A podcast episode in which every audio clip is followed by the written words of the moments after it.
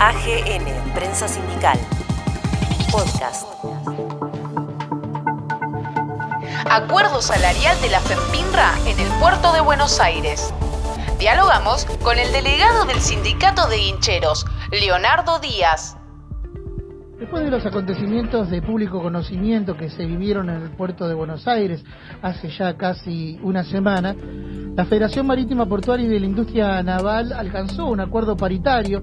cerrando una recomposición salarial del 30% para este año.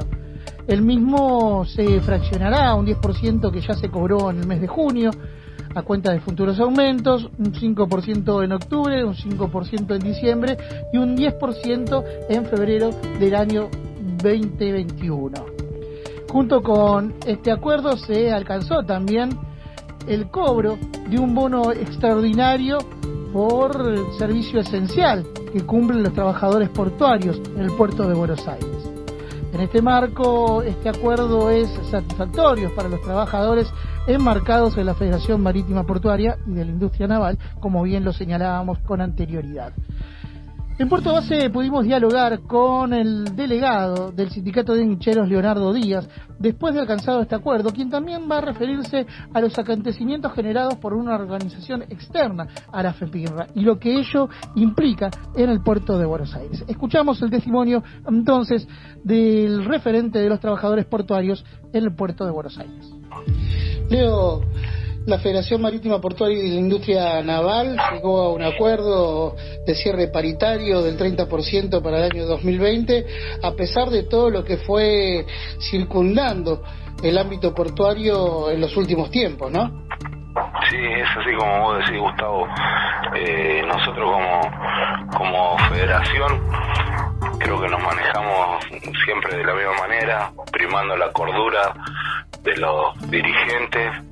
y siempre llegamos a un acuerdo, a veces mucho más favorable, otras veces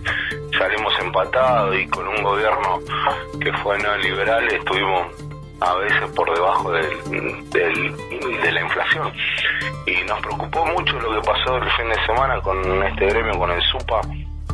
que hayan sido tan violentos, tan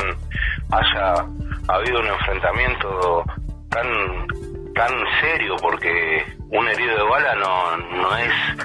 no es ningún ninguna ninguna buena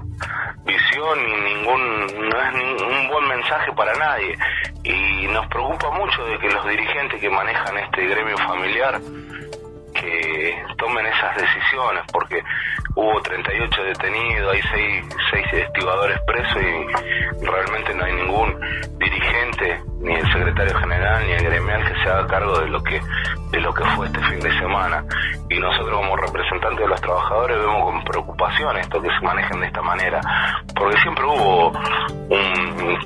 enfrentamiento histórico, pero jamás se llegó hasta a esto, a cruzar estas rayas que ya la violencia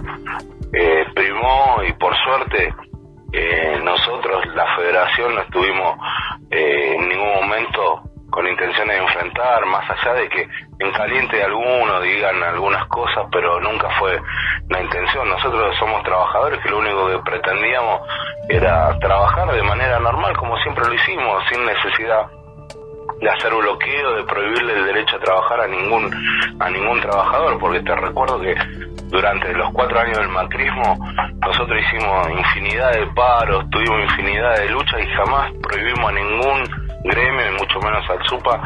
a ingresar a trabajar, al contrario. Nosotros estábamos en paro y ellos trabajaban normalmente, así que eh, creo que esto tendría que ser motivo de análisis para la gente que conduce a, los sindicatos y especialmente el SUPA para ver que las malas decisiones que ellos toman exponen a un sinfín de trabajadores, eh, eh, lo exponen penalmente como pasó en este caso y lo exponen con decisiones malas, decisiones tomadas o en caliente, eh, exponen a muchísimos trabajadores, Gustavo. En este contexto surgen versiones, que también son preocupantes porque hay una intención de descentralizar el puerto de Buenos Aires. Esto no es nuevo, viene de arrastre, se da también en el marco de lo que es la prórroga de las concesiones. ¿Qué análisis vienen haciendo respecto a esto? Porque se habla mucho del puerto de La Plata, se habla de profundizar los calados en algunos sectores, entonces eh, ahí también hay que prestar atención. ¿Cuál es la opinión que tienen ustedes al respecto? Mira, nosotros sabemos que el puerto de Buenos Aires eh, tienen que hacerse una renovación, tienen que haber mucha mucha inversión para ser competitivo. También sabemos que el país necesita de un puerto de aguas profundas donde los buques de, de mayor calado puedan traer más mercadería. Eso somos conscientes, pero eso tiene que ser paulatino. Acá pareciera ser que el, que el SUPA y muchos muchos actores del gobierno eh, anterior están buscando de que al puerto de Buenos Aires le vaya mal para ellos sacar un rédito como siempre quisieron hacer, como se manejan en las penumbras, en la oscuridad. Pareciera que están buscando ser funcional a, estos proyectos que fueron de, ¿te acordás de Mortola, de Dietrich y eso? Buscan, buscan siempre estar metiendo la cola ahí. Y esto es perjudicial para el para todo, principalmente para el gobierno actual, porque vos imagínate que los hechos de violencia que, que hubo el fin de semana pasado, si hubiese eh, habido un muerto, iba a ser una carga pesadísima para, para la gente de trabajo, porque ¿quién aguantaría decir que por un aumento paritario hubo herido de balas, un muerto? Y pareciera ser que todo es funcional, funcional al, gobierno anterior y a la gente que, que estuvo anteriormente, porque hay un vínculo que eso no lo puede negar nadie entre el, el SUPA y la gente del PRO, porque siempre siempre fueron mancados por ello y siempre apostaron a, a la caída del puerto de Buenos Aires. Este 30% que logró la federación, ¿crees que está en los márgenes reales de lo que es la economía argentina, eh, teniendo en cuenta que además eh, comienza a reactivarse un poco más la, la situación económica en la Argentina? Sí, mira, Gustavo, nosotros hoy por hoy con, con el aumento del, del 5% de, de octubre estaríamos por arriba de la inflación que se estima que sería del 12,5 de, de, junio a junio y ante tenemos el 5% de octubre más el 5 de, de, diciembre y después tenemos bueno la cláusula de, revisión en, en abril y algo que no es no es no tiene por ahí no no no lo resaltaron en ningún lado. Nosotros tenemos una mesa de de negociación para empezar a hablar del tema del terciarizado a planta permanente, una bandera de las cuales enarbolaron la familia Corbalán, que ellos no, no, no lo dijeron ni lo plantearon en ningún momento. Así que un 30% calculamos nosotros que vamos a estar eh, bien, bien dentro de los parámetros que, se estima de la inflación y conseguimos algo que no es, no es de, no es de menor importancia, que es el bono por, actividad esencial que el bono es de 40 mil pesos, Gustavo, y a diferencia de otros lados, este bono lo cobran todos,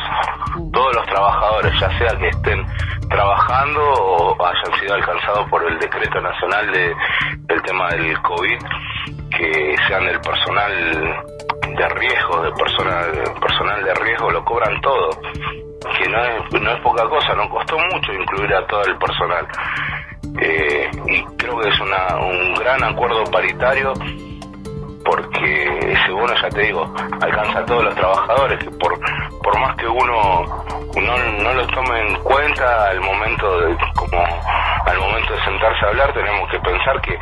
un trabajador que estuvo durante toda su vida trabajando y hoy por hoy por un tema de una pandemia tiene más de 60 años, no lo podemos marginar de un bono que tampoco a un trabajador que tiene un problema, una patología de base, como puede ser eh, hipertenso, diabético, o puede llegar a tener otra, otra enfermedad, no lo podemos marginar. Eh, por eso luchamos mucho para incluirlo, que todos los cobren, que todos cobren este bono. Así que no, no tiene, no es menos importante, digamos. Leo, te agradecemos estos minutos compartidos con Puerto Base. Queríamos tener la opinión de los delegados de base en frente a un conflicto que eh, impactó en el puerto de Buenos Aires. muchísimas gracias Gustavo a vos, a tu audiencia y quisiera decir una cosita más que eh, que no es lo que siento es que decir que eh, todos estamos un poco la, inteligencia, saber que cualquier decisión que tomen cualquier persona que conduzca a la gente, ya sea de un secretario general a un delegado de base, repercute en nuestros compañeros. Así que eh, es, es nuestra función cuidar a nuestros compañeros y llevarlo dentro de todos los reclamos que podamos llegar a tener, eh, que prime la cordura y la sensatez, porque después pasan estas cosas y lamentamos, todos lamentamos lo que sucedió este fin de semana, pero ya como te dije anteriormente, las malas decisiones repercuten en el conjunto de los trabajadores, así que me gustaría que ese mensaje que sea claro, que nosotros jamás vamos a estar de acuerdo en la violencia, siempre vamos a defender las conquistas de los trabajadores y los mejores acuerdos, pero siempre en paz y siempre que prime la, la, la conciencia y la inteligencia ante todo. Así escuchábamos el testimonio de Leonardo Díaz, delegado del sindicato de hincheros en el puerto de Buenos Aires, sobre este aumento conseguido por la Federación Marítima Portuaria y de la Industria Naval. AGN, Prensa Sindical, Podcast.